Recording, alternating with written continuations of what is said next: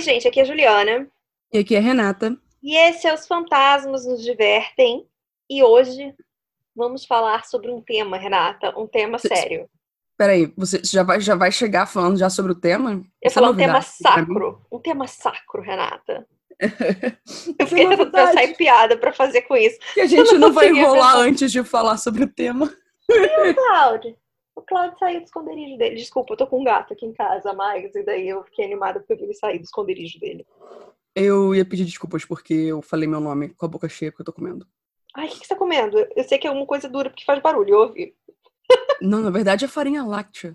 Ah, é? Nossa, eu achei que É você tava tipo, super comendo cereal. Antes, porque antes da gente começar a gravar, eu ouvi você, tipo, mordendo alguma coisa. Eu achei que fosse alguma coisa dura, sei lá. Não, é, é a farinha láctea. Aí Ai, É, foi isso. Nossa, que, assim, você tava falando que hoje.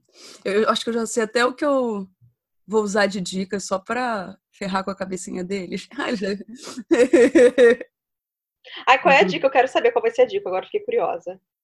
Ah, Obviamente, eu só vou colocar padre, tipo o Andrew Scott. Ai, Renata, põe, põe o Padre, Padre Pedro. Pedro. Outro cover da Obrigada. Padre Pedro. Que ideia! Meu Deus do céu.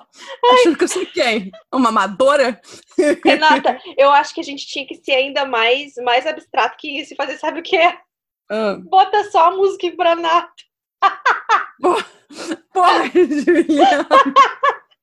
As pessoas já vão achar que a gente vai falar só sobre padre. E, tipo, é porque eu não quero botar uma igreja, sabe? Eu não quero botar uma igreja. A Renata, eu botava aquele Tiziano Ferro gritando desculpa se eu te amo. se te amo. amo.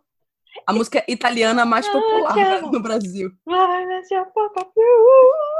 É Mas isso, se dependesse Renata. da gente, ia ser. É o hino da Itália pra mim, já. Eu acho que é, entendeu? É, é assim que eu vivo. Ai, eu, eu ia falar que se dependesse da gente, o, o, o italiano mais famoso seria Francesco Capone. Patrícia Garoto, você sabe, Renata, sabe- deixa eu te falar uma coisa. Eu não sei se a gente já isso, mas eu sigo ele no Instagram, né? Hum. E todo post dele eu fico, ai meu Deus, Renata, tinha que estar vendo isso. Mas eu falo, eu não vou ser a chata que fica te marcando em todo post que esse homem faz, sabe? Não, não tem É só problema. isso, não é, não é animado. Eu continuo achando ele charmoso, entendeu? E Occidentalis Karma. Perfeito. Já separei até três, três padres. Ah, eu não sei se. Quem é o terceiro? Ai, amiga. Ai, assim, eu acho esse homem meio charmoso ainda quando ele tá com. de barba. É, sabe a série The Preacher? Ah, a Renata! É o Dominic Cooper, né? É só falar Dominic Cooper, porra. E vai É outra coisa, outra coisa. Ele é o Sky, tá? Antes de ser o padre. É, não, óbvio que ele é o Sky, mas se eu botar o Sky não vai fazer sentido. Porra. Que ideia. Até porque eu gostava dele quando ele era aquela lombriguezinha, lombrigazinha. É, lá. porque agora, no, no último, no Mamma Mia 2, ele tava parecendo o Donald Trump de tão laranja que ele tava. Sabe? Eu fiquei meio Decepção. assustada. Eu acho que ele tava Decepção. nervoso de ter que gravar com a Amanda Seyfried de novo. Não, É. Eu também ficaria nervoso depois de ter sido um cuzão. É. Fazer Hum. o quê, né, gente? Nem todo mundo é perfeito. Você consegue pensar em outro padre famoso também? Padre Quevedo, Renato.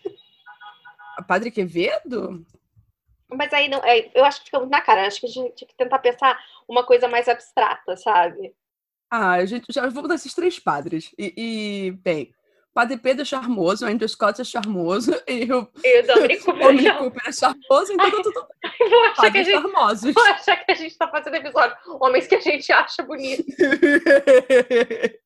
Aí eu vou comentar, Renata. é, é o meu nicho. Nosso nicho é qual? Padre. é muito bom. eu tava pensando nisso essa semana, sabe? Como Mulheres Apaixonadas é uma grande percussora de Fleabag. A temporada 2 eu falei, viu? Estelinha, que não era boba nem nada, já sabia, entendeu? Já sabia das coisas. Eu tô rindo aqui. Isso tudo tem que ficar, sabe? Essa Eu não vou pagar nada disso, Renato. Você acha? Você acha? Ah, nossa, perfeito. Eu ainda acho que você tinha que botar. Ai, Renata, acho que o primeiro slide tem que ser o Tiziano Ferro cantando, porque essa música, Renata, é um clássico. Ai, E eu escuto essa música e eu penso, igreja. Ai, meu Deus. Tá. Eu vou botar. Vou ver se dá pra fazer isso. Senão vai ser só a cara do Tiziano Ferro e ninguém vai entender nada. Não, esse homem. Exatamente. Ai, eu meu acho Deus. que não devem ter ferretes por aí. A entende? Renata, todo mundo. Olha, eu vivo num mundo em que eu quero pensar que a maioria das pessoas ficavam vendo o Top TVZ que nem a gente. E ficava Sabe toda hora gente vendo tem o clipe dessa música legendado, sabe? Temos uma grande parcela de ouvintes que claramente não entende o que você tá falando. Eu sei, Renata, mas eu gosto de pensar assim que, tipo, pô, uma galera vai entender, sabe? Porque fala, eu assisti, eu sei a letra toda dessa música porque eu também ficava lendo legenda. E eu acho que eu sei falar italiano por causa dela. Entendeu? é ok, isso. ok. Tá bom. Ah, e eu quero comentar antes de a gente começar o episódio. Hum. Que, agora essa é a primeira vez que eu tô gravando um episódio sentada na escrivaninha, com a minha cadeira, confortável. E, gente, muito bom. Indico a todos. Ah, então, eu tô triste porque o meu microfone vai chegar e aí eu vou ter que passar a gravar na mesa, sentada direita. E eu gosto de fazer isso deitada na minha cama. Então, eu fazia isso na cama, com o microfone mesmo. Era, era maior, né? Desconjuntura, assim, pra É, deixar tudo tranquilo. É que Mas- assim, a idade aqui chegou, eu tô cheia de problema na coluna, eu tenho que Hum. trabalhar de fato sentada. Então, o único momento que eu tinha pra fazer alguma coisa deitada, além de dormir, obviamente, era gravar o podcast, mas com o microfone eu já sei que não, não vai ter como. Vai Hum. ser desconfortável. Aí eu falei, droga. Uma pena. Juliana, conta pra gente qual vai ser o episódio de hoje. Assim, Então, oficialmente. gente, o episódio de hoje, lamentavelmente, não é o nosso amor pelo Padre Pedro. Droga. É, é sobre igrejas. Yay! Ah, igrejas assombradas, igrejas estranhas, igrejas com históricos bizarros. Não sei pra que lado você foi, mas então.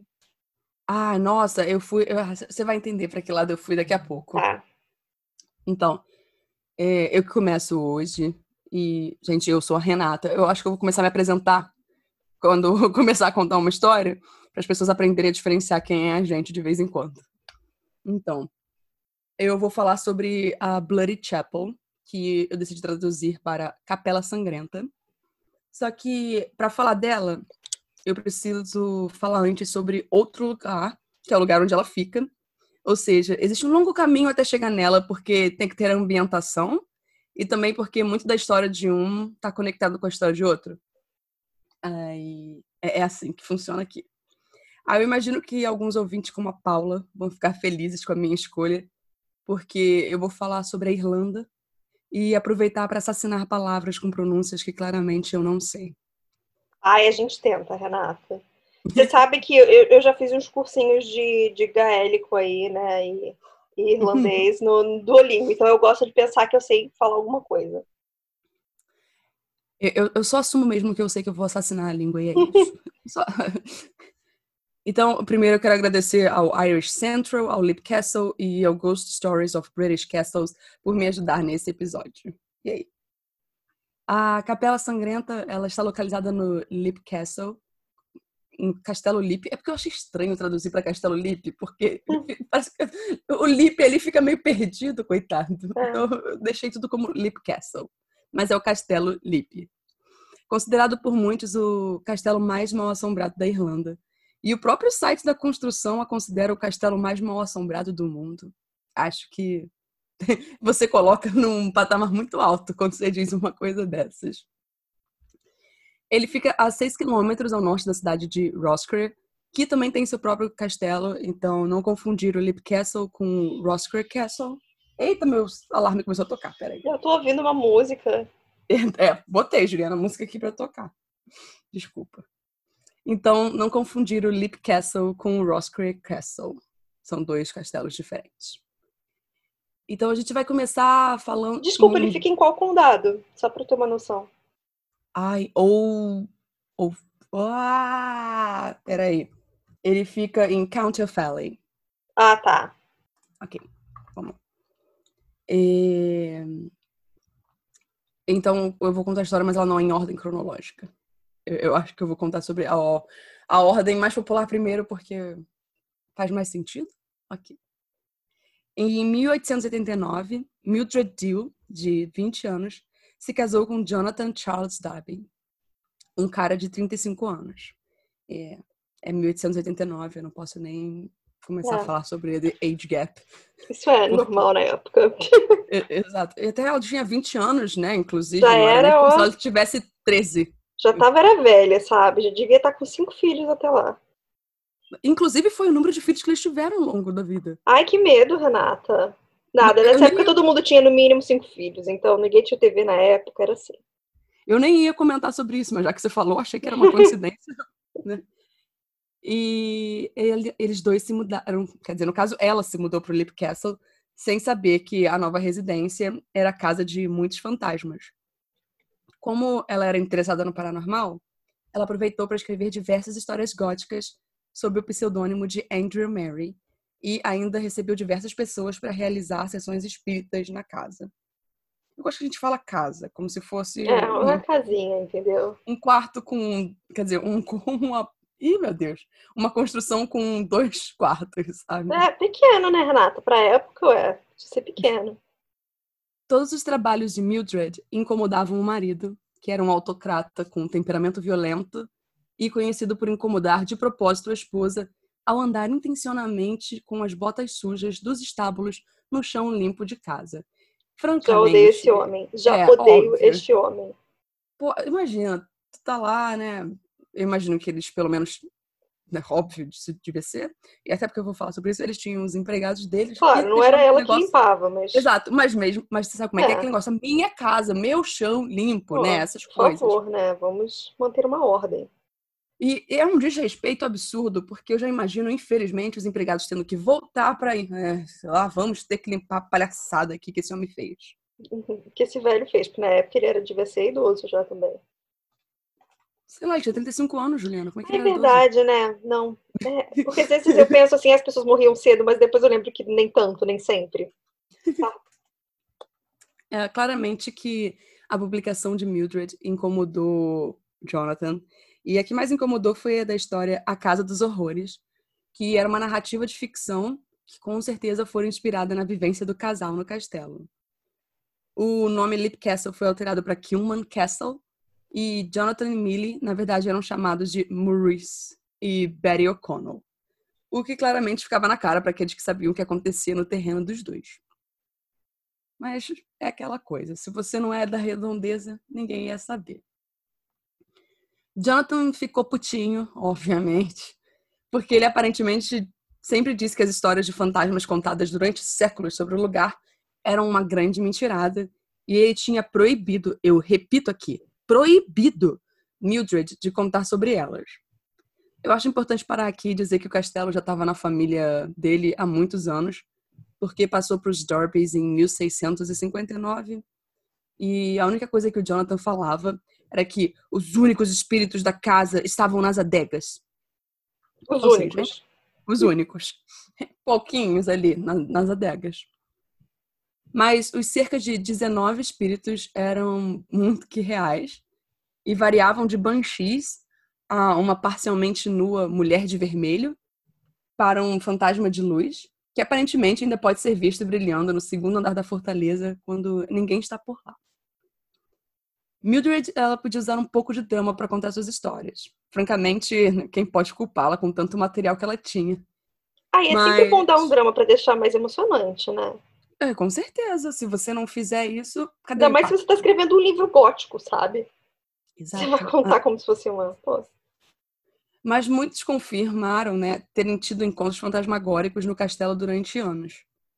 Mas acontece que ela acabou encontrando duas vezes a criatura mais aterrorizante do castelo. O isso, ou a coisa, como ela chamava. Mas outros depois chamaram de elemental. Então eu decidi compilar alguns dos relatos que ela escreveu. que foi que você tá rindo? desculpa, eu pensei numa piada muito ruim. Eu não vou falar, não.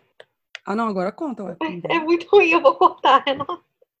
Mas é que você falou elemental. Aí eu pensei, meu caro Watson. Ai, meu Deus. Tudum. Então, aí eu decidi compilar alguns dos relatos que ela escreveu e outros que enviou em cartas para amigos. Eu estava parada no balcão, olhando para o piso principal, quando eu senti alguém colocar a mão no meu ombro. A coisa era do tamanho de uma ovelha, fina, magra, sombria.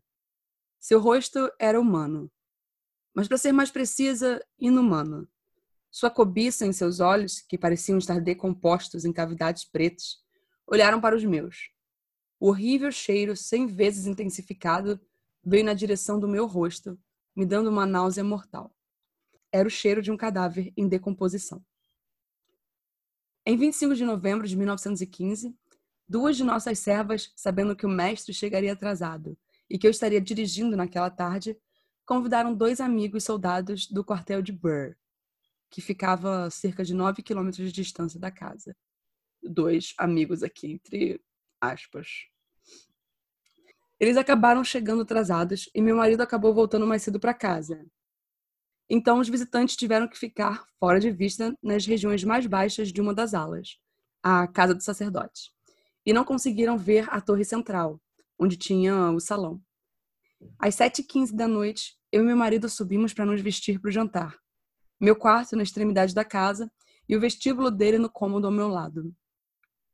Enquanto me vestia, fui surpreendida por um grito alto de terror, vindo de vozes masculinas e femininas que vinham aparentemente do salão, e corri para ver o motivo.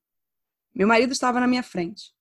Passei pelo corredor da ala para o balcão, e no balcão, inclinado com as mãos apoiadas em seu corrimão, eu vi a coisa, o elemental, e senti seu cheiro muito bem. No mesmo momento, meu marido parou de forma brusca, a cerca de três metros da coisa, e virou um pouco em minha direção para lançar uma onda de insultos contra mim, e terminando com: Vestir uma coisa dessas assim para tentar me fazer de bobo? E agora você vai dizer que eu vi algo? Eu não vi nada, e não tem nada para ser visto, nem nunca teve. Ele, com certeza. Negação pode... é ótimo, né, gente? Negação é ótimo para viver assim.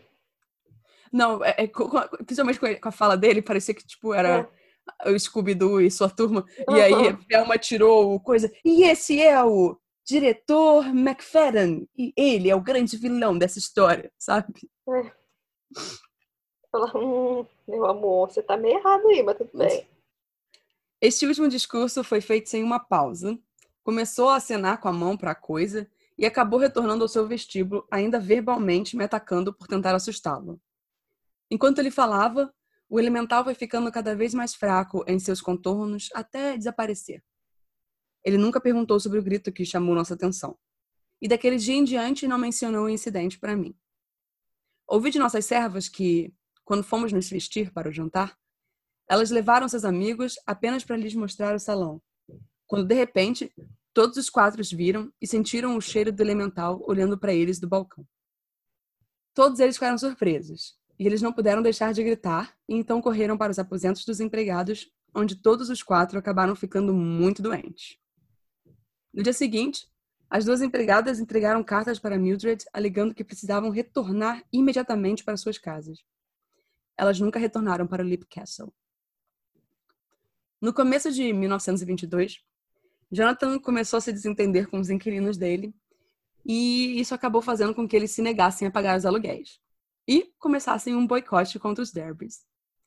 O casal acabou tendo que fugir de sua casa e se mudar para a casa de sua filha em Longford, quando os eventos acabaram tomando um rumo complicado ao ponto de atirarem pelas janelas do castelo em diversas ocasiões e destruírem os jardins deles.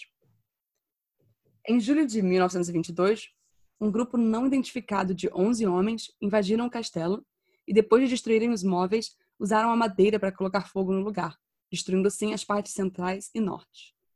Na manhã seguinte, a até então intocada parte sul do castelo foi saqueada pelas pessoas da região e também incendiada. Ah, vou resumir agora o que está rolando com o castelo. Em 1974, um australiano e com raízes na Irlanda chamado Peter Bartlett, comprou as ruínas e estava para reformar o espaço, mas ele faleceu em 1989. Aí depois disso, o músico Sean Ryan e sua esposa, Anne Callanan, compraram o terreno e estão até hoje tentando restaurá-lo. A torre central, inclusive, já foi recuperada. Então foi assim, por causa dos relatos, livros e contos de Mildred, que Lip Castle acabou ganhando toda a sua fama. Mas vocês precisam entender que ela se mudou para um castelo construído entre os séculos 13 e 15, lá em 1889. E aqueles espíritos que ela via tinham uma história, um passado e eram muito mais antigos. E é assim que eu vos introduzo a Capela Secreta, a casa de muitos fantasmas. Infelizmente, não é uma igreja, mas é uma capela. Então, vale. Relaxa, porque olha só, vou te falar uma coisa. Eu tenho uma história grande, eu tenho duas coisas menores, muito pequenininhas só para pontuar, e uma delas é uma capela também. Então, não vou reclamar. Lugares sacros, Renata, eu acho que assim, a gente Exatamente. é isso. A lenda conta. Ah, tá. Nossa, garota estranha. Conta o quê? Eu achei que você tinha deixado uma pausa para perguntar. Não. Ah, é tipo, a gente cantava e aí, e agora? E aí? Com quem? Você ficou, você ficou tão tempo pausado que eu falei, você quer que eu pergunte? O que, que a Helena conta? Não. Isso aqui é eu falando errado, obviamente. A lenda que conto é de meados de 1500 e diz que após a morte de Mulroney, ou Carol, em 1532, surgiu uma complicada disputa por poder dentro do clã O'Carroll, que eu aprendi e eu achei muito interessante vocês vão saber isso um pouco mais para frente também, eles tinham uma predisposição a envenenar seus convidados durante o jantar. Ah, eu Super acho agradável, né, Renato? Porque assim, afinal de contas, eles estão errados, Renato. O que aconteceu de bom em 1500? Nada. Nada. Entendeu? O séculozinho ruim, da mar início. Uhum. Então, vamos deixar quieto. E nisso, uma das pessoas acabou enfiando uma espada no irmão, que era um padre, enquanto ele estava no meio de uma missa na capela do castelo. Acredita-se que o padre deu início à cerimônia religiosa antes da chegada do irmão, e isso foi considerado um grande insulto. O enraivecido Carol ficou furiosíssimo com a missa começando sem ele e matou o irmão no lugar onde ele estava. É dito que ele, obviamente, assombra a igrejinha durante a noite, porque o padre foi visto em ocasiões diferentes na Capela Sangrenta. Esse espírito também já foi visto espreitando na escada de baixo e também saindo da capela pela porta oeste, na direção da guarita, e descendo as escadas ao norte. Ah, uau, Renata! Então é só isso. Você ficou enrolando contando a história do castelo para chegar aqui e ser só isso.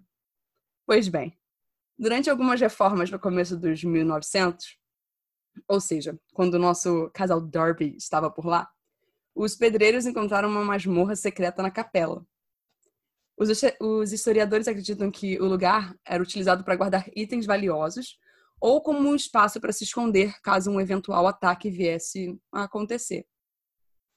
Só que assim, os pedreiros eles não deram a sorte de encontrar baús regados de moedas de ouro e, quem sabe, possíveis joias amaldiçoadas. Nada disso. Eles se depararam com tantos, mas tantos esqueletos humanos, que eles tiveram que encher três carroças para tirar todo mundo de lá. Os O'Carrolls, como já aprendemos, super gente boníssimas, usavam a câmara com um intuito um pouco mais sinistro. Essa masmorra foi criada para que os prisioneiros já mortos ou em processo de morte caíssem através de um alçapão para serem esquecidos lá.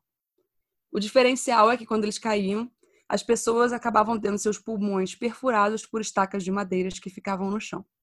Não Dessa sabe forma, isso me lembra? Desculpa, hum. isso me lembra o H.H. Holmes e o hotel dele. Ah. Ele também, quando ele construiu, ele botou essas coisas. Não era bem estaca, mas ele tinha, tipo, para as pessoas caírem, quebrarem o pescoço, sabe? Sim, sim. Essas coisas. Dessa forma, eles podiam ter uma morte bem lenta e horrível, mas ao mesmo tempo que desse para os integrantes do clã escutar suas vítimas sendo punidas. Ah, muito bom, né? Assim, você tá comendo um banquetão, um vinhozinho, uma cerveja, e as vozinhas já no fundo. Quem não quer ouvir alguém agonizando, na verdade, Renata? É, que delícia! Uh, um viva aqui, um viva lá! É. Deixa a comida mais As gostosa. Muitos consideravam os O'Carrolls como um clã extremamente astuto e brutal, com nada em mente além de dominação total. E agora eu interrompo um pouquinho a história da capela para falar um pouquinho sobre eles, porque também é super interessante. As lendas também comentam de diferentes situações em que os O'Carrolls contrataram outros clãs como mercenários para matar ameaças ao poderio deles. Então eles terceirizavam serviços, que eu acho meio engraçado, porque claramente eles matavam pessoas, mas existia um limite ali, entendeu? Não é para matar todo mundo. Depois de concluírem o serviço, os mercenários para acabavam sendo convidados a retornar ao Leap Castle para uma celebração. Uh, você voltaria, Juliana? É, é, não, porque eu nem teria ido a princípio em nada, né? Ah, tá bom então. Eu ia estar escondida, Acho... sabe? Falando, meu Deus, a gente está em 1500, eu vou morrer por qualquer coisa. Vou ficar na minha bolha. Acho que vocês já estão entendendo mais ou menos onde que eu vou chegar com isso, certo? Claro. Os mercenários, infelizmente, morreram, porque além do banquete estar envenenado, as gargantas de todos foram cortadas para não arriscar de sobrar umzinho vivo. Imagina, né? O veneno não funciona muito bem naquele, vou arriscar dele fugir. Mata. De novo. Esses cadáveres eles acabavam sendo jogados na masmorra da Capela Sangrenta e, curiosamente, 39 integrantes do clã O'Neill foram mortos com esse mesmo modus operandi. Em 1599, Charles O'Carroll, o último chefe do clã, estava em guerra com o conde de Tyrone, que era formado pelo clã O'Neill. Ele contratou o clã MacMahon de Monaghan como mercenários. E depois de terem lutado por Charles, eles foram ao castelo para mais um banquete de comemoração. Todos foram brutalmente assassinados durante o sono, com seus corpos provavelmente sendo jogados no, no bem na vala que tinha para ela jogar, que era lá na Capela Sangrenta. Mas o clã McMahon não faz companhia ao padre da capela, porque dizem que eles assombram o salão onde aconteceu as mortes. Imagina, querida, vamos comer aqui. Vamos, a gente, esse clã inteiro que tá aqui. É um cheirinho não muito bom, né? Mas tá bom, então, fazer o quê? Então, Dizem que após a remoção das três carroças de esqueletos de uns 700 mil clãs, como agora a gente sabe, uma onda de energia, uma espécie de choque emocional, acabou sendo disparada por todo o Leap Castle e os muitos espíritos que ainda não tinham sido despertados, como o elemental, acabaram sendo acordados e começaram a onda de assombrações para nossa Mildred Darby. Uma pessoa estava fazendo sua pesquisa sobre o castelo, ela acabou encontrando uma informação de que ao removerem os esqueletos, os pedreiros encontraram um relógio masculino fabricado em 1840, o que significa que uma pessoa acabou sendo jogada ali para morrer em uma época mais recente que a dos O'Carrolls. As contas, né, Renato? O alçapão tá ali. Você vai, vai, não vai deixar de usar? Não, né? Pô, tem, tem uma função, não é? Exatamente. Tem esse pretexto aqui em casa. Por que não? Isso me lembra um. Às vezes eu fico com medo, Renata, da gente estar tá parecendo é. psicopata fazendo, falando assim, é, ironicamente. Não, sabe? olha, Juna, é ironia, pô. Começa a me preocupar com coisas. Eu não tenho nem por que me desculpar de falar ironicamente. É. O que, é que acontece que isso me lembra os TikToks que tem, que todo mundo. É um TikTok que é, um, é uma trendzinha que é assim. Todo mundo tem um item na sua casa que todo mundo tem inveja. Ou tipo, mas você sabe que, né, ele é legal e combina com a sua... Aí tem umas pessoas que mostram umas coisas super nossa senhora, ok, a mãe tem um armário que se move no closet, sabe? Um negócio desses. As paradas todas. Aí eu lembro que se fossem os O'Carrolls, todo mundo tem uma coisa na casa que é. gosta. A gente tem o nosso alçapão, né? Tipo isso. É bem útil, sabe? Eu acho. Divertido. Que, você conhece alguma outra pessoa que tem um alçapão em casa? Sim, Renata? Não. Então, eles não que tenham me contado. Isso. Pois é, né? Podem estar escondendo de você, esperando o dia para te jogar lá. Exatamente. A gente nunca sabe. O músico Sean Ryan, né, o atual morador do castelo, ele parece coexistir pacificamente com as criaturas sobrenaturais que residem na casa dele, porque não hesitou em contar sobre um homem que ele acha que mora nessa masmorra. Volta e meia, o espírito deixa a capela sangrenta e passeia em paz pelos níveis inferiores do castelo menos assim, ele tá de boa, ninguém parece estar tá tentando machucar ele, então. Ok. Mas antes fosse só isso. Vale dizer que até hoje algumas pessoas ligam para Shan com o único objetivo de informar que tem umas iluminações estranhas acontecendo na capela e que isso já é de tempos. Lembrando, né, que existe aquele espírito de luz que fica iluminando por lá. Uhum. Outras pessoas já relataram sentir cheiros estranhos, como de borracha, durante algumas visitas ao salão superior. Por último, existe também o fantasma de uma jovem garota, que pode ser a filha de um ex-dono do castelo que fica andando pelo terreno. A história diz que o pai dela matou o rapaz pelo qual era apaixonada. Então ela decidiu matar seu pai durante uma noite enquanto ele dormia. No dia seguinte, a menina acabou sendo empurrada do castelo por uma mão invisível e acabou morta. Pelo que dizem, empurrada para a morte pelo próprio fantasma de seu pai. Triste. Estão se matando o outro, entendeu? Um matou o outro. É um ciclo de morte ali, mas só que eu quero saber Hum. se foi alguém que viu que era o pai dela empurrando ela, porque com É. ela morta. É é bem Ou se é tipo, é, é, se é justiça poética, sabe? Ou se é só o povo querendo deixar a história mais bonita. Não, se ela fica andando pelos terrenos, alguém pode ter perguntado e ela digitou, ah, foi meu pai mesmo. Então, É. verdade.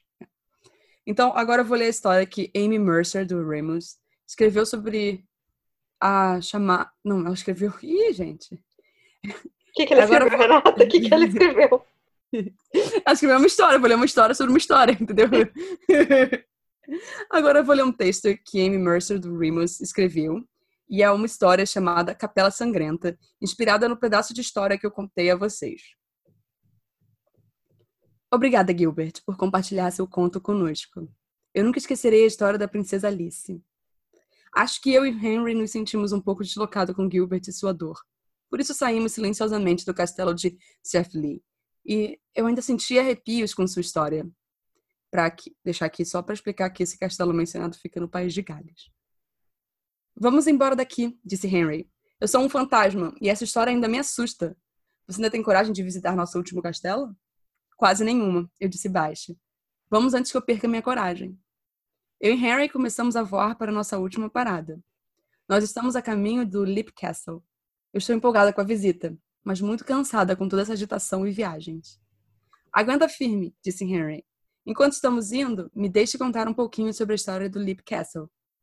Ele foi construído pelo clã Oberon no final do século XV. Eles eram súditos do poderoso clã O'Carroll, que dominou parte da Irlanda durante anos. Era um castelo forte e glorioso. Glo glorioso. Era um castelo forte e glorioso. Os O'Carrolls eram bem poderosos e, na verdade, eles eram os príncipes de Eli e dominavam essa parte da Irlanda. Eventualmente, eles dominaram Leap Castle como se fosse deles.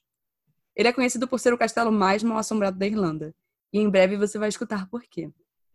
Opa, aqui estamos nós. Você vai conhecer um, um fantasma chamado Sean. Ele era um soldado que viveu e defendeu o castelo. Sean, como você está? É tão bom vê-lo depois de tanto tempo. Nós estamos aqui para fazer um tour pelo lugar. Minha amiga aqui quer aprender um pouco sobre a história do Leap Castle. Bom dia, Henry. Eu fui um soldado de Tige O'Carroll. Os soldados defenderam o castelo, suas terras e seu povo. Se não estivéssemos patrulhando as terras, nós estaríamos no treinamento do castelo. Os O'Carrolls eram os príncipes de Eli, ou Eli, então eram bastante poderosos. Tínhamos vários inimigos contra os quais nos defendíamos, mas nunca pensei que a raiva se voltaria contra um dos nossos. Nosso chefe se chamava Mulroney O'Carroll. Ele era um homem duro e rude, mas bom. Um dia, Mulroney simplesmente se levantou e morreu, sem escolher quem seria seu herdeiro. Seu filho mais velho era padre, e os mais novos cavalgavam com o pai. Naquela época, a força reinava, então a falta de um líder nos deixava todos nervosos. O filho mais velho costumava sumir depois do pai, mas sendo ele um padre e tudo mais, o próximo na linha, Taiga, pensou que ele seria um chefe melhor do que seu irmão mais velho. Isso acabou deixando toda a família em uma disputa tentando determinar o que seria o melhor para todos os O'Carrolls. Taig era um bom homem, como seu pai, mas ele tinha um viés um pouco ruim nele. Se você dava, se você dava tudo de si, não precisava se preocupar com ele. Ele era mau, mas justo. Será que isso faz sentido? Eu não quero fazê-lo parecer com alguém pior do que realmente era. De qualquer forma, ele pensou que ele seria um líder mais forte que seu irmão, o padre, e a família estava toda tensa e só esperando alguma coisa acontecer. Uma noite, todos os soldados estavam sentados no salão depois de jantar. Nós estávamos bebendo cerveja e contando histórias. Era uma boa noite para estar dentro do castelo perto do fogo. O vento estava fazendo barulho do lado de fora e estava um tanto frio. Taiga apareceu e fez um gesto para que o seguíssemos. Nós todos fomos para os estábulos, onde ele nos contou seu plano. Ele iria matar seu irmão mais velho e precisava de nós para manter o resto da família sob controle. Eu fiquei chocado. Como um homem poderia matar seu irmão? O resto dos homens também estavam sentados em choque, mal falando e absorvendo o que fora dito. Taig apenas ficou lá sentado, esperando que todos nós concordássemos com sua ideia. Todos nós reconhecemos sua força como líder, mas fratricídio? Foi difícil engolir essa ideia.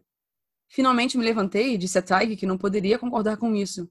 Seu irmão podia não ser um líder, mas ele era um bom homem e um padre.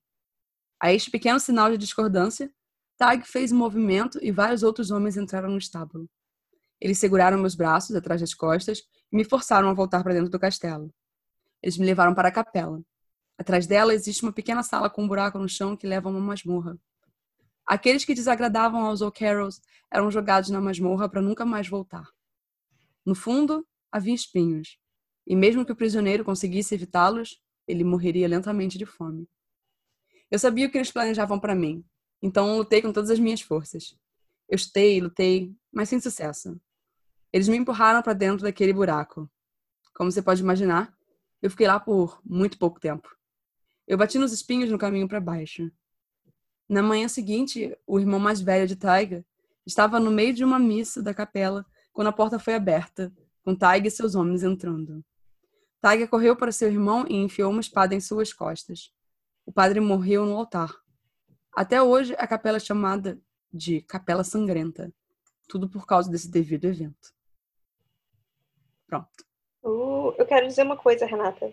Hum. A, a história da Mildred, que ela ah. escreveu, tem. A nossa Mary Shelley irlandesa? É, pois é, eu, hum. eu, guardo, eu guardei o nome dela só porque Mildred, eu sempre penso em Mildred Pierce, e eu hum. não sei por que isso foi na minha cabeça. Mas é, tem uma coisa em comum com a minha, eu achei engraçado isso. Uhum. Eu não vou falar o que, que é, não. Na hora, na hora você vai perceber. É, bom. Oi, peraí, o que, que é isso? Você vai me deixar assim? Ué, mas você vai ver o que, que é. Ok. Não vou dar spoiler, é só lá pro final da minha história, entendeu? E daí não. Tá bom, tá bom.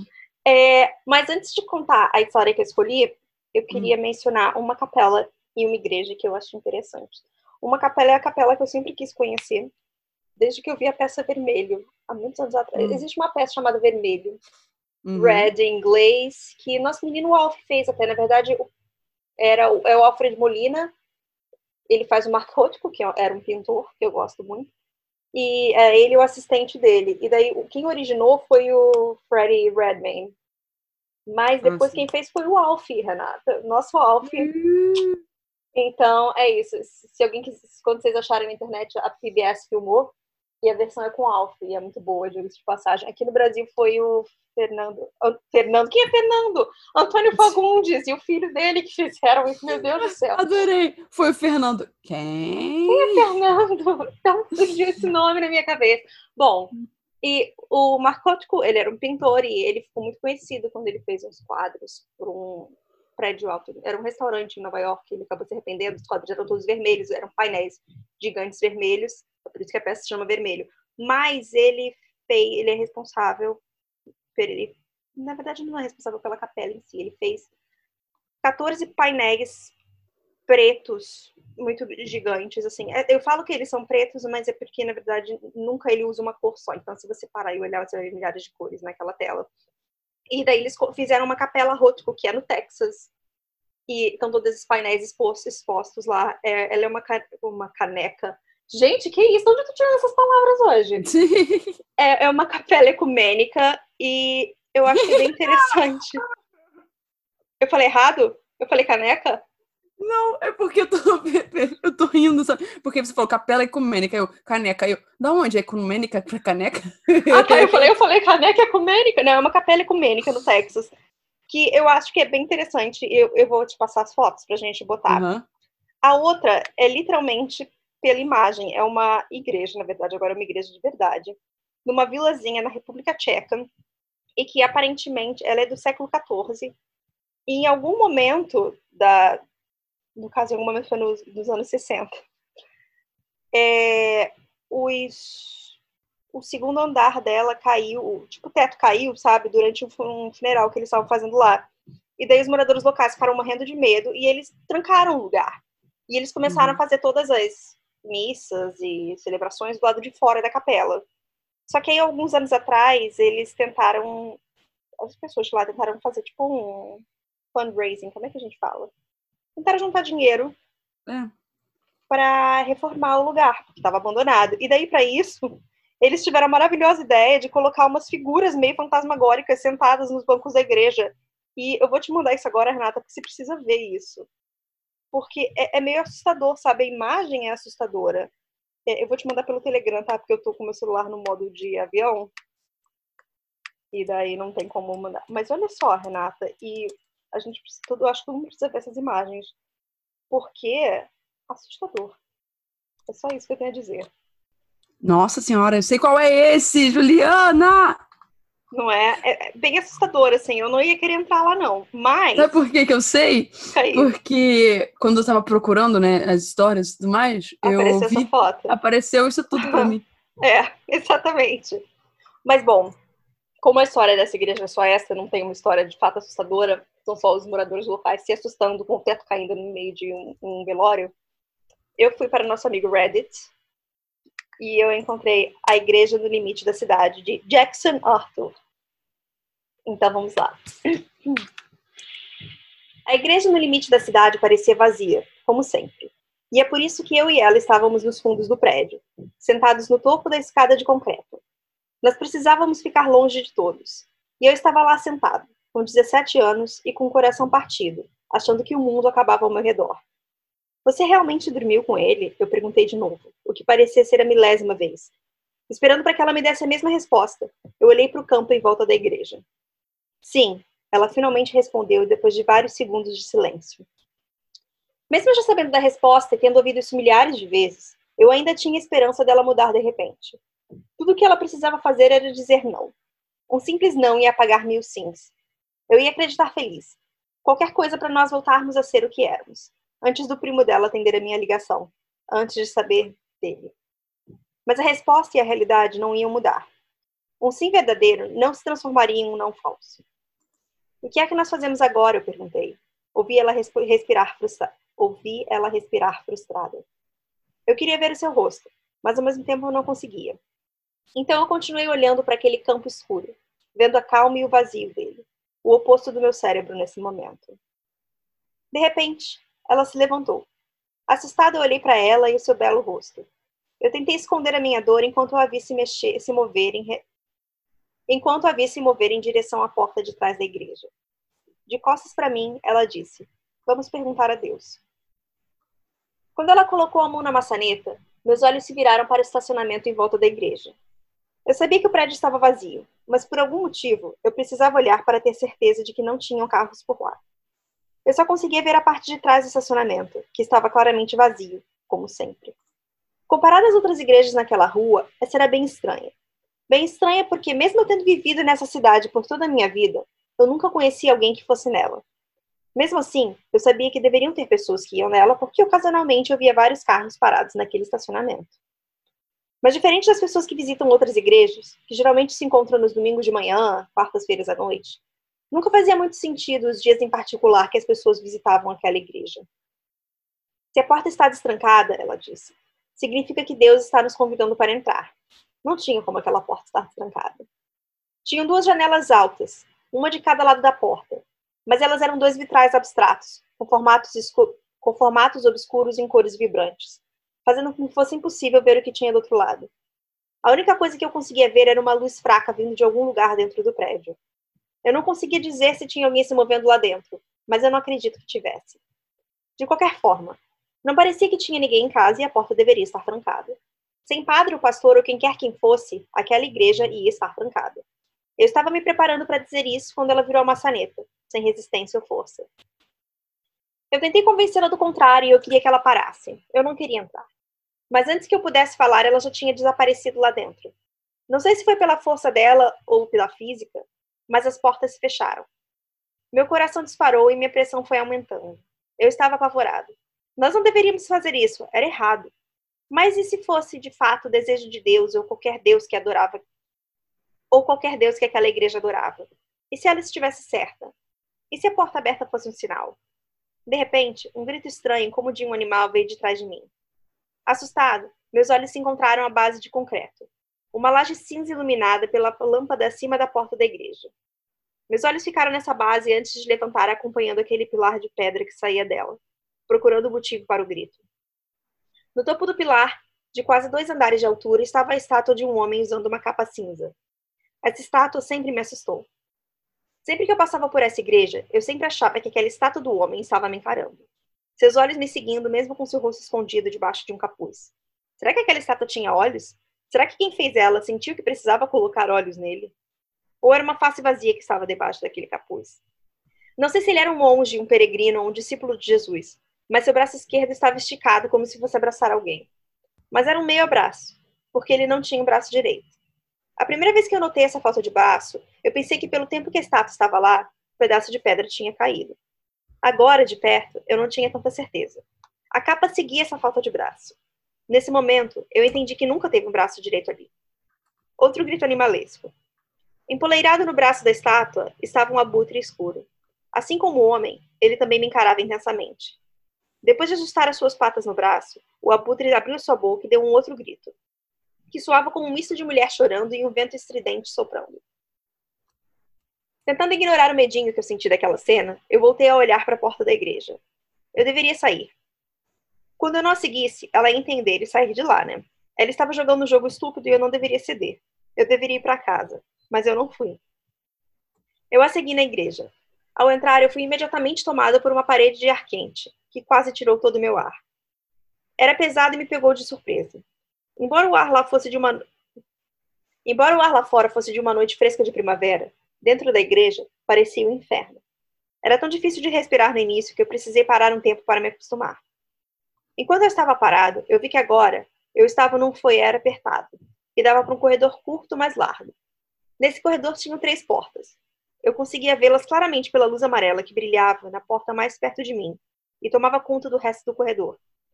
Eu pensei que essa deveria ser a mesma luz amarela que eu vi por trás do vitral colorido. Mas eu não a vi. Eu tentei escutar um barulho dela, mas eu só ouvi o meu coração disparado. Devagar, eu comecei a andar pelo foyer, entrando no corredor. Tentei andar devagar, procurando escutar barulhos, mas as tábuas de madeira faziam barulho enquanto meu peso se mexia. Eu cheguei perto da primeira porta, a única do lado direito do corredor. Com cuidado, eu olhei. Ela não estava lá, mas o que eu vi foi um escritório normal, com a habitual mesa, cadeira e estante de livro. A fonte da luz amarela era uma única lâmpada presa no teto. Será que alguém tinha esquecido de desligar ou deixaram assim de propósito? Eu precisava continuar me movendo para encontrá-la e sair de lá, antes que a pessoa que deixou a lâmpada acesa voltasse para consertar o seu erro. Continuando pelo corredor, eu cheguei na segunda porta. Debaixo da sombra, eu conseguia ver um banheiro simples com um vaso e uma pia. E ela também não estava lá. Ao chegar na última porta, eu novamente encontrei algo simples. Uma cozinha.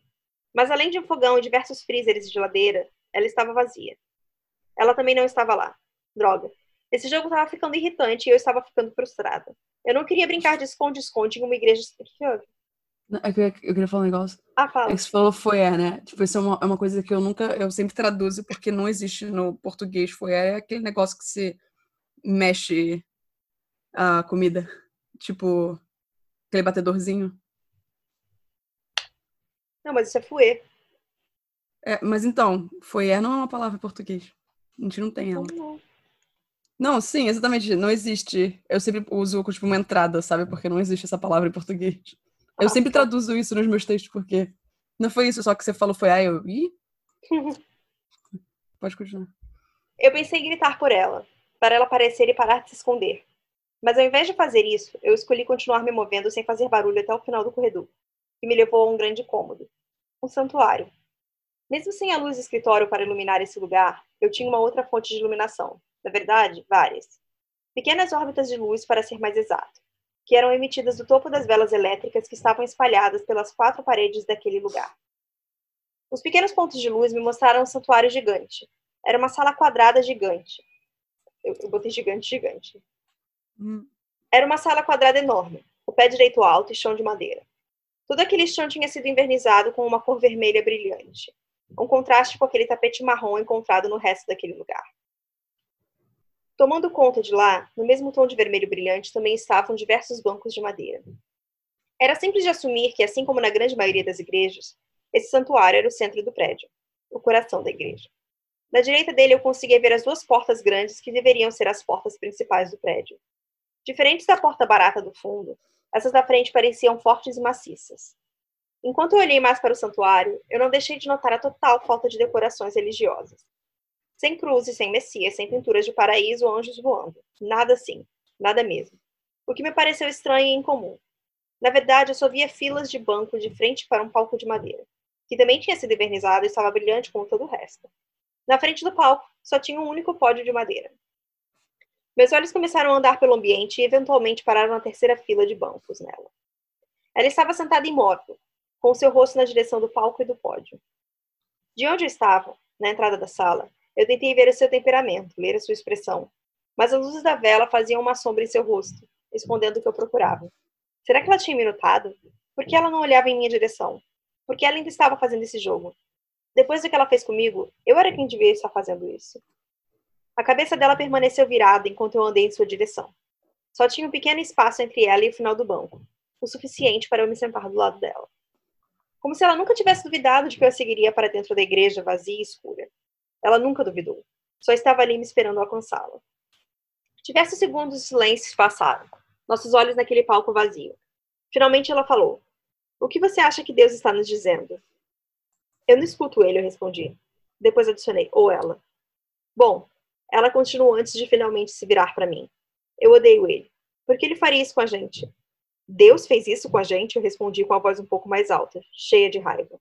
Eu virei e encontrei seu olhar nas sombras. Ela não respondeu, mas pelas sombras eu conseguia vagamente ver uma energia estranha dançando por trás de seus olhos. Não, eu continuei. Você fez isso. Foi você que dormiu com um cara que você acabou de conhecer, um estranho no apartamento do seu primo. Você, não foi Deus. Foi você quem arrancou meu coração e pisoteou. E para quê? Eu preciso saber. Deus não precisa falar comigo, mas você sim. Por que você fez isso? Eu escutei ela fazer um barulho que parecia o início de choro. Sem dizer uma palavra, ela se levantou e foi para longe, rapidamente se movendo pelas filas de banco e indo parar em outro lado. Ela correu para o lado oposto do corredor que entramos, também se movendo para longe das portas da frente. Para onde ela estava indo? Eu não percebi as escadas até eu entender que ela estava indo na direção delas. Eu pulei do banco e fui atrás, mas ela foi mais rápida que eu e desceu, sumindo do meu campo de visão. Um porão? Perfeito, o jogo continua. Quando eu cheguei no topo das escadas, eu pausei para olhar para aquela escuridão. Nenhuma daquelas pequenas órbitas de luz era forte o suficiente para, penetrar na escuridão daquele portão. Porão. Tirei meu celular do bolso e o transformei em minha lanterna, descendo a escada barulhenta de madeira. Minha garganta ficou apertada a cada passo. Eu sentia que estava pulando em um grande abismo escuro, sem saber dos perigos que eu poderia encontrar. No final das escadas, eu descobri um lugar muito menor do que eu esperava. O porão, obviamente, não tinha a mesma extensão da igreja. Não era nem metade da área de cima. Eu joguei a luz do celular na quina mais próxima de mim antes de ir seguindo pelas paredes e pelo chão de concreto, enquanto eu tentava compreender tudo que a luz revelava. Aquele lugar estava esparsamente imobiliado. Tinham duas mesas. A maior que parecia ter construído por diversas mesas claras de dobrar, posicionadas no centro do porão. Era bem longo e cortava o lugar no meio. Umas 30 cadeiras estavam em volta dessa mesa. À esquerda, outras três mesas dobráveis, bem menores, provavelmente para crianças, também estavam lá, com cadeiras plásticas menores. Quantas pessoas visitavam essa igreja? A alguns passos dessas mesinhas estava o que eu identifiquei como um quadro branco suspenso por um tripé escuro. Parada em frente ao quadro, quase que encostada nele, eu a encontrei. Ela estava como uma estátua, parada e olhando intensamente para o quadro. Quando a minha luz caiu sobre ela, eu quase gritei quando vi ela aparecer de repente no escuro. Corri em sua direção. Assim como no santuário, ela não se virou para mim nem percebeu a minha chegada. Era como se ela estivesse em transe. Os pelos do meu braço arrepiaram e um calafrio passou pelas minhas costas. Por vários segundos, eu só olhei para o lado do rosto dela, que parecia meio fantasmagórico de... debaixo da luz brilhante do telefone. Antes que eu pudesse dizer algo, eu vi que ela estava com uma canetinha preta em suas mãos. Duas linhas tinham sido escritas no centro do quadro. A primeira, claramente, estava na caligrafia dela. Deus não está aqui para mim. Mais jogos, eu pensei. Ela está sendo dramática e eu já estou ficando de saco cheio. Mas foi aí que eu vi a segunda linha, também escrita na caneta preta, mas em uma letra que eu não reconhecia. Não, mas nós estamos. Mas que porra, quem mais estava ali embaixo? Eu não tive a chance de perguntar para ela ou de procurar melhor no porão por outras pessoas, porque o som de pés se arrastando começou a vir do andar de cima. Ou pelo menos é isso que parecia para mim. Era fraco, mas eu tinha certeza de ter ouvido. Eu apaguei a luz e coloquei o celular de volta no meu bolso. Inconscientemente, eu prendi a respiração e escutei. Mais pés se arrastando baixinho. Talvez fosse um pastor ou um padre, mais de uma pessoa, eu não tinha certeza. Sem a luz para me guiar, eu acabei encontrando a mão dela com a minha. Eu apertei com força, forçando ela a jogar aquela caneta no chão de concreto. Mas precisávamos sair dali de alguma forma. Nós devíamos correr só, certo? Mas nós não nos mexemos. Por um, cinco, dez minutos. Eu não tenho ideia de quanto tempo ficamos esperando e ouvindo por mais sinais de movimento no andar de cima. Só sei que em algum momento eu concluí que os barulhos tinham sido só a minha imaginação, ou quem quer que fosse, já tinha ido embora. De qualquer forma, comecei a ir para perto dos degraus, em direção à única fonte fraca de luz, puxando ela atrás de mim como um zumbi. Eu pausei por um momento, nenhum barulho. Depois de finalmente respirar, eu comecei a subir as escadas em, em direção ao santuário. Eu tentei pisar leve, fazendo o menor barulho possível no chão de madeira. Mas cada passo parecia uma lâmina cortando a madeira em dois pedaços, anunciando a nossa presença. Se uma ou mais pessoas estivessem perto das escadas, seria difícil eles não notarem. Mesmo assim, fomos na ponta dos pés até o topo. Eu não queria virar a minha cabeça até que estivéssemos lá em cima, completamente expostos, porque eu queria proteger o nosso destino pelo máximo de tempo que eu conseguisse. Eu deveria ter imediatamente corrido para a porta da frente, a saída mais próxima, com a mão dela ainda colada na minha. Eu teria conseguido? Não tenho certeza. Mas isso não importa, porque eu conseguiria sair dali de qualquer forma. Mas se eu tivesse corrido direto para a porta, talvez eu não a tivesse perdido. Eu parei e olhei em volta. Tropecei para trás, balançado pelo que eu estava vendo. Aqueles bancos vermelhos já não estavam mais vazios. Eles estavam cheios, cheios de vivos e mortos, todos eles parados e, olhado, e olhando para frente. Eu olhei para os seus rostos, homens e mulheres. Alguns pareciam jovens, outros velhos. Alguns tinham aquela pele rosa saudável, outros estavam cobertos de uma pele podre, em decomposição. E por entre seus rostos saudáveis e podres estavam as sombras. Não era um truque de luz de velas elétricas. Era outra coisa. Por mais estranho que isso possa parecer, eu já sabia o que elas eram. Elas eram as sombras escuras das pessoas que já estavam mortas há tanto tempo que seus corpos já tinham se tornado poeira. O cheiro, meu Deus, aquele cheiro. Eu vomitei na minha boca quando aquele cheiro de morte chegou em mim. Era uma mistura de esgoto e desespero. Mas por algum motivo eu não corri. Por que eu não saí correndo dali? Ao invés disso, eu engoli o meu vômito e segui o olhar deles, dos vivos e dos mortos, para o palco, para o pódio. E parado no pódio, com seu único braço para frente, estava a estátua daquele pilar. Mas de alguma forma ele tinha descido. Seu hobby não era mais feito de concreto, não era mais cinza. Agora era um carmim brilhante, como a cor do sangue que sai de uma ferida. Eu ainda não sabia se existia um rosto por debaixo daquele capuz, mas naquele momento não tinha a menor dúvida de que aquele homem estava olhando para mim, para nós. E foi aí que eu finalmente corri. Saí na maior velocidade, passando pelos bancos e indo em direção às portas. Eu cheguei na metade do caminho antes de perder a mão dela. Em um minuto, eu estava apertando forte. No minuto seguinte, já não tinha mais nada para segurar. Em uma parada abrupta, eu olhei para trás, para onde ela estava um segundo antes. Ela tinha sumido. Instintivamente, comecei a procurar, desesperado pelos bancos, correndo os olhos naquela massa de corpos sentados lá. Todos eles estavam olhando para frente, para o homem estátua. Todos eles menos uma pessoa. Ela. Ela estava de novo sentada no banco, na mesma fileira de antes. Mas ao invés de olhar para o homem do robe vermelho, ela estava olhando para mim. Um pedido de socorro, dor e culpa nos seus olhos, me chamando sem dizer as palavras. Eu queria dizer que voltei para ela, que eu a salvei e que saímos de lá sãos e salvos. Mas isso seria uma mentira. A verdade é que eu saí correndo e a deixei lá. Eu nem parei para olhar para trás enquanto eu escapava da igreja. Eu não conseguia olhar para a cara de desespero dela, para aquele rosto de traidora. Depois de voltar para a rua, eu parei por um ou dois segundos. De onde eu estava, eu conseguia ver o prédio e o estacionamento.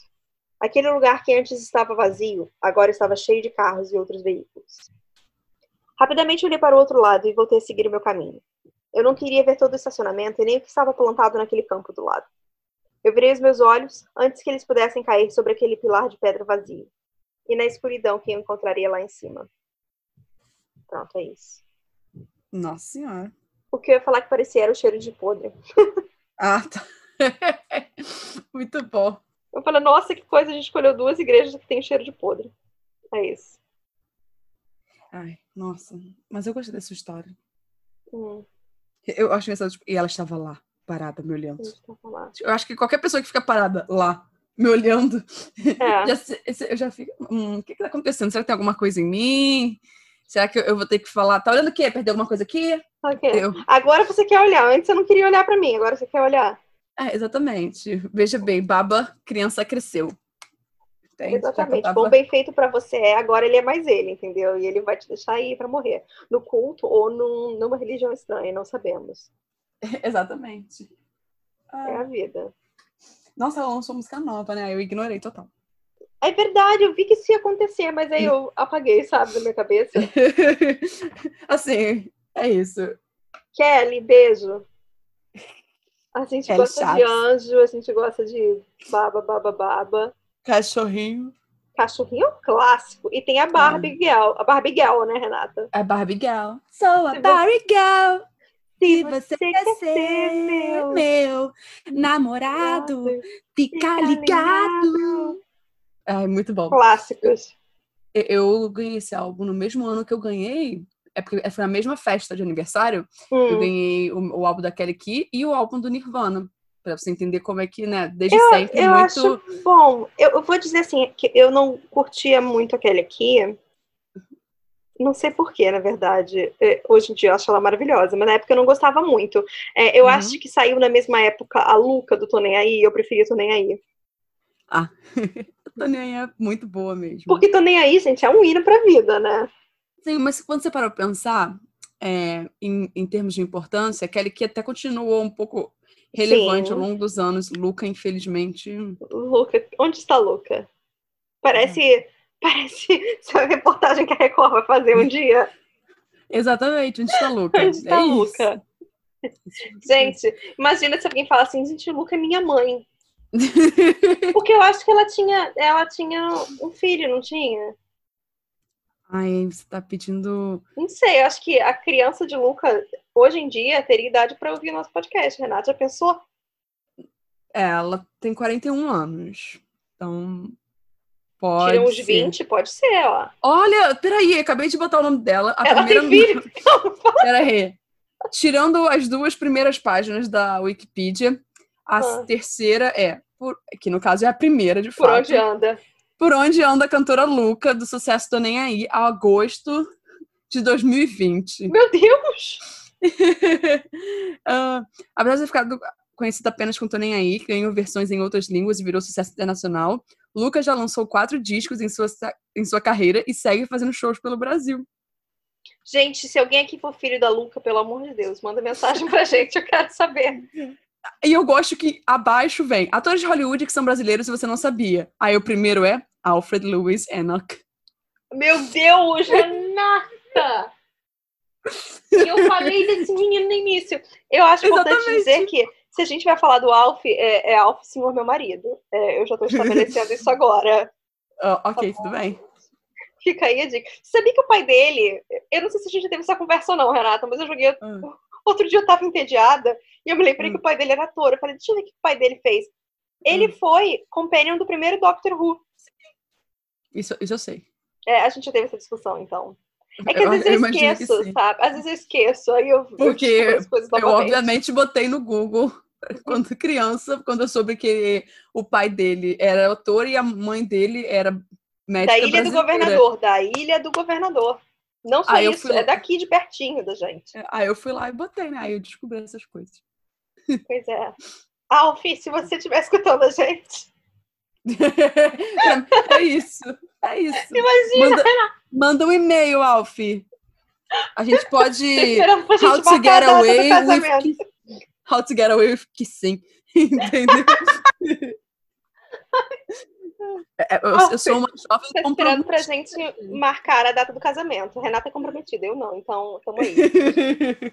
Tá bom, É, então. É Agora eu isso. não posso encontrar com ele no metrô, não é mesmo? Então não tem como. É, vai ter que fazer um meet cute aí que É, muito cute. é- Uma não é meet creepy. Entendeu? Não, ele vai falar, nossa, eu tava, tava querendo ouvir um podcast em português e eu encontrei esse daqui, me apaixonei por uma voz horrenda e foi isso. Para de colocar pra baixo. Para com isso. Não Ai, pode. tá bom, Então tá gente. É, Alf, beijo, até semana que vem. Até terça-feira, na verdade, né? É, a gente, a gente se encontra. Uhum. Alf. É, é direcionado ao Alf. Agora é só o Alf.